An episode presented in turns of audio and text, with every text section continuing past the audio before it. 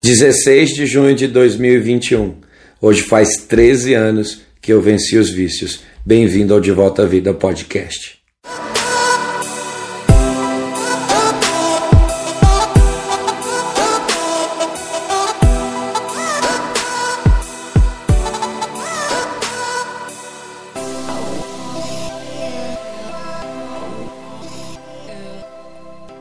Para quem não conhece minha história, foram longos 15 anos de vida de destruição nos vícios, onde eu sofri demais, a minha vida foi totalmente destruída e a minha família sofreu muito por causa da vida de drogadição que eu tive. As causas que levaram à minha decadência moral, e moral é aquilo que denota bons costumes segundo os preceitos estabelecidos por um grupo determinado da sociedade, essas causas primeiro foram a desobediência a Deus e aos meus pais. Efésios capítulo 2, verso 1 diz que vocês estavam mortos das suas transgressões e também nos seus pecados, nos quais costumavam viver, segundo seguiam a presente ordem deste mundo e o príncipe do poder do ar, o espírito que agora está atuando na vida de todos aqueles que vivem na desobediência. A desobediência a Deus foi a primeira causa que levou a minha vida à destruição. Tudo aquilo que eu passei, tudo aquilo que eu sofri, tudo aquilo que eu vivi, por onde eu andei, as experiências terríveis que eu tive, todas elas tiveram a sua origem na desobediência a Deus. Infelizmente, o pecado ele domina destrói e acaba com a nossa vida. E quando eu escolhi viver de maneira contrária à palavra de Deus, a tudo aquilo que Deus estava determinando para mim como ser humano, eu nesse momento dei legalidade para que o espírito que atua nos filhos da desobediência atuasse sobre a minha vida.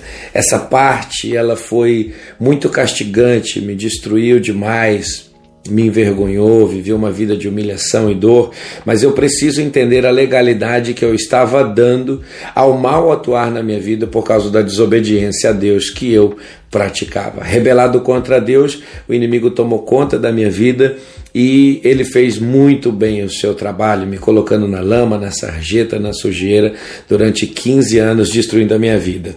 A segunda coisa, a segunda causa, é a desobediência aos meus pais. Todo mundo sabe daquele mandamento: honra teu pai e tua mãe para que se prolongue os teus dias de vida sobre a face da terra.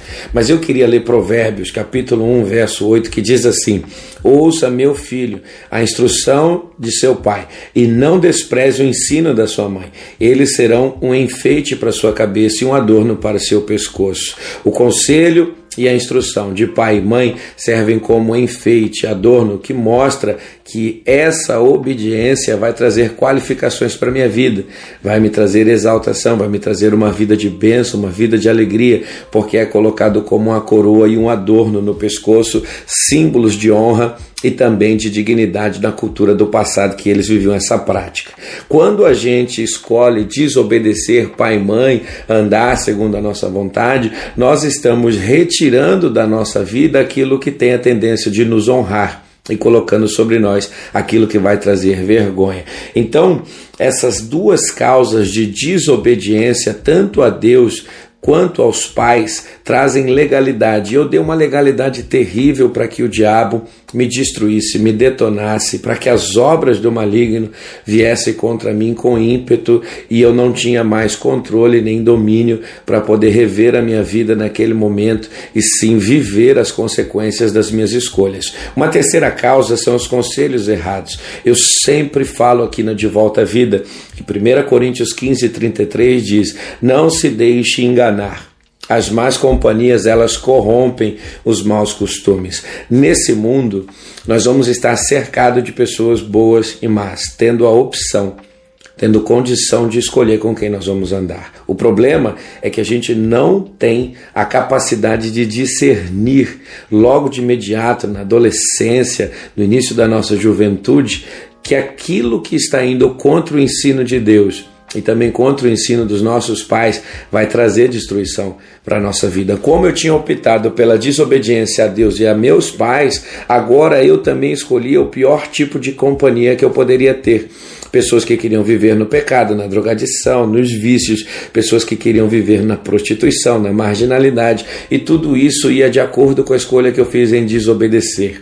As pessoas que eu convivia também eram pessoas que tinham escolhido desobedecer a Deus, se rebelar contra o Senhor e também contra os seus pais. E o texto aqui é claro: não se deixe enganar. As más companhias vão corromper os bons costumes. Tudo aquilo que era ensinado dentro de casa para a família, tudo aquilo que era ensinado na igreja, tudo aquilo que estava sendo compartilhado, que era bom, que ia trazer uma boa prática para a minha vida, honra e dignidade para o meu futuro, eu estava desprezando e estava sendo corrompido pelas más companhias que eu decidi andar. Essas causas deram legalidade ao adversário para poder fazer de mim aquilo que ele queria. Então, tudo aquilo que era mal, eu comecei a pensar que era bom, e tudo aquilo que era bom, eu comecei a desprezar e achar que era mal. Talvez você não tenha ideia, tem muita gente que diz que a vida de um drogado é uma vida de uma pessoa sem vergonha, isso, que não tem vergonha na cara, mas não é bem assim. A gente precisa entender o que nós estamos plantando, porque tudo aquilo que a gente está plantando, certamente a gente vai colher. Eu plantei a desobediência, eu plantei a desonra a Deus, aos meus pais, e eu plantei as alianças erradas, equivocadas, que ia transtornar na minha vida tudo aquilo que era bom.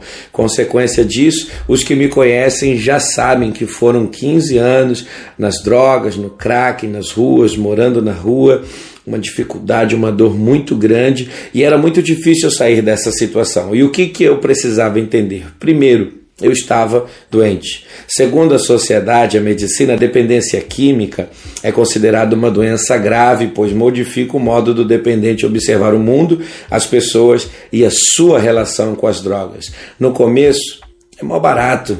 Tem um monte de jovem agora que acha que está no mal barato, porém as consequências vão vir: o abandono da família, a perca do trabalho, a perca da honra, a marginalidade, prisões por causa de atos ilícitos que a gente pratica. Então, tudo isso vem um dia como consequência, porque a droga altera a maneira da gente observar as regras de conduta moral. Ela deturpa essa visão. Então, tudo aquilo que é bom, a gente, como viciado, acaba enxergando que é ruim. Então, além de perder o senso e também o controle sobre o uso das drogas, o dependente sofre no seu corpo a consequência do uso dessas substâncias. É, doenças variadas, a, a fragilidade do corpo, são tantas coisas que acontecem e para que eu pudesse ser curado, eu precisava entender que eu estava doente. Aí você pergunta para mim, Haroldo, como foi que você venceu os vícios né, todo esse tempo da sua vida? Existem muitas bandeiras que promovem a vitória né, contra as drogas e contra o alcoolismo e eu apoio todas elas. Tudo aquilo que se levanta em favor de tirar uma pessoa da cadeia do vício que ela está passando, ela vai ter o meu apoio. Porém, eu posso compartilhar da experiência que eu tive, daquilo que aconteceu comigo. E aí, a Bíblia diz em 2 Coríntios 5,17: Logo, todo aquele que está em Cristo se tornou uma nova criação. A velha vida acabou e uma nova vida teve início. Não era só a construção de um novo homem. O que eu precisava entender nesse momento da minha vida é que eu precisava desconstruir muita coisa. Eu precisava desfazer um Haroldo que existia. Não é só dar um novo início. Eu entendo hoje, depois de 13 anos, que esse novo início ele se manifesta a partir do momento que eu começo a desfazer aquela pessoa velha. Então, se eu preciso mudar a minha história, na minha concepção e no meu entendimento, eu preciso de uma vida em Jesus. Porque a palavra diz que todo aquele que está em Cristo é sim uma nova criatura, a velha vida passou e uma nova vida começou. Eu precisava de uma nova vida e eu precisava desconstruir aquele homem que vivia na desobediência, na imoralidade, com as companhias erradas, eu precisava desfazer aquele cara. Então, se eu me rebelei contra Deus, se eu passei a desobedecer os meus pais, eu precisava mudar essa história. Então, todo aquele plano de amor, de misericórdia, de graça, que durante anos eu ouvi e não dei crédito a essas coisas por pensar que elas não eram verdade, foi a primeira coisa que Deus começou a transformar na minha vida. A palavra de Deus começou a se tornar o alimento diário. A vida de oração e busca pela presença do Espírito Santo se tornou a minha sina. Não haveria mudança se eu não estivesse na pessoa de Cristo, se eu não estivesse vivendo com Jesus, se eu não estivesse me lançado para um relacionamento com Ele. Então, se aquele que está na desobediência a Deus, ele é movido e manipulado pelo espírito das trevas que rege esse mundo, para eu ter uma vida nova, eu precisava passar a ser movido pelo Espírito Santo. E aí começou uma vida nova na presença de Deus. Primeiro, eu passei a viver movido pela presença do Espírito Santo. Em resumo, eu passei a ter vida. O que eu quero que você entenda é que as pessoas associam vida a coisas, propriedades, bens, viagens, carros, essas coisas. E a minha vida, ela não se resume a isso. A minha vida se resume a mim. Eu passei a mudar. Eu não tinha nada. Eu não saía de dentro de uma casa de recuperação. Foram três anos que eu fiquei ali dentro. E eu digo para você, sem sombra de dúvidas, que mesmo sem ter nada em determinado momento da minha vida, eu tinha tudo, porque eu tinha a presença de Deus. E a presença de Deus me movia e me fazia entender que a minha nova vida teve início e que agora eu passei a viver segundo a vontade do Pai aquele tempo de rebelião, de desobediência, de tristeza, de sofrimento que eu estava passando, ele começou a cair por terra, porque o Espírito Santo todo dia renovava a esperança de que as coisas iriam mudar para a glória de Deus.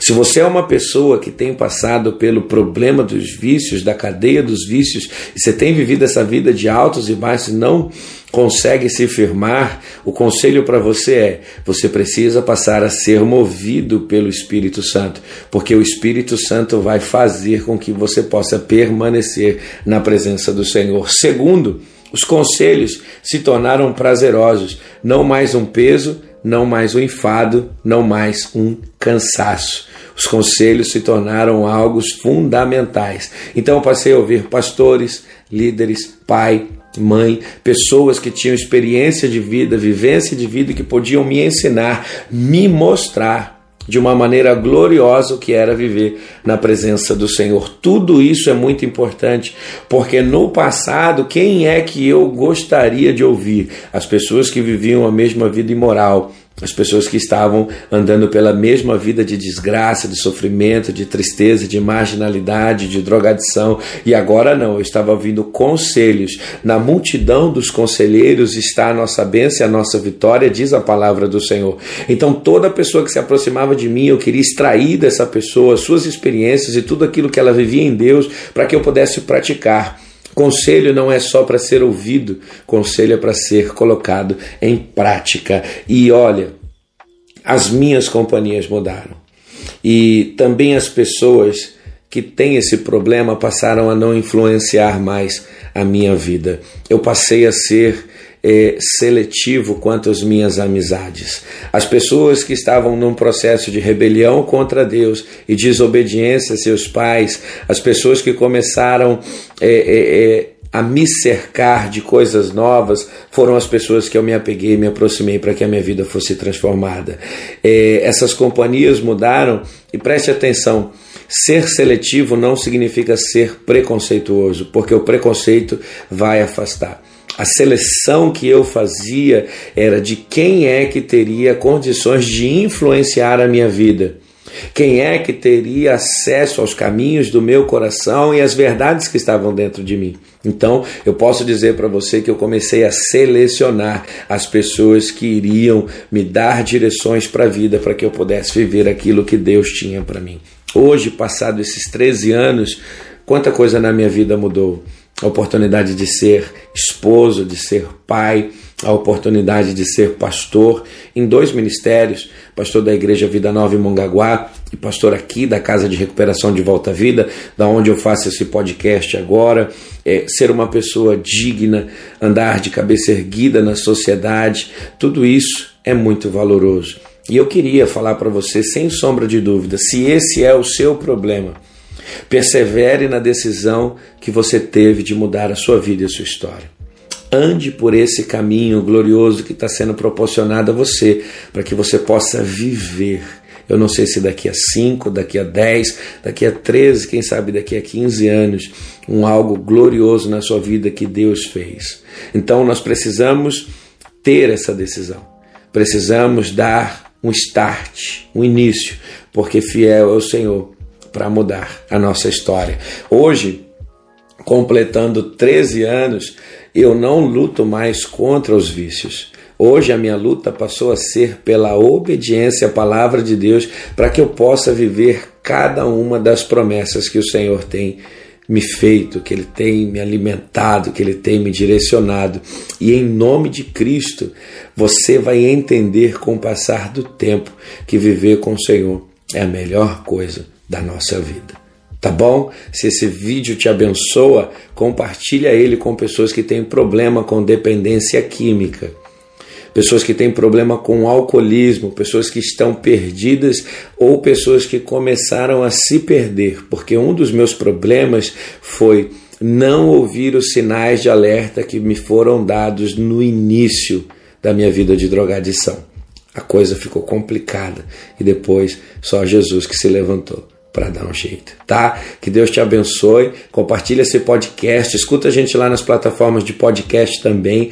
Dá essa força para a gente, ajuda esse canal a crescer. Com a sua ajuda, a gente é mais forte e a gente vive mais coisas, tá bom? Fica com Deus. Eu venci os vícios, graças a Deus. Agora é hora de você dar esse testemunho também.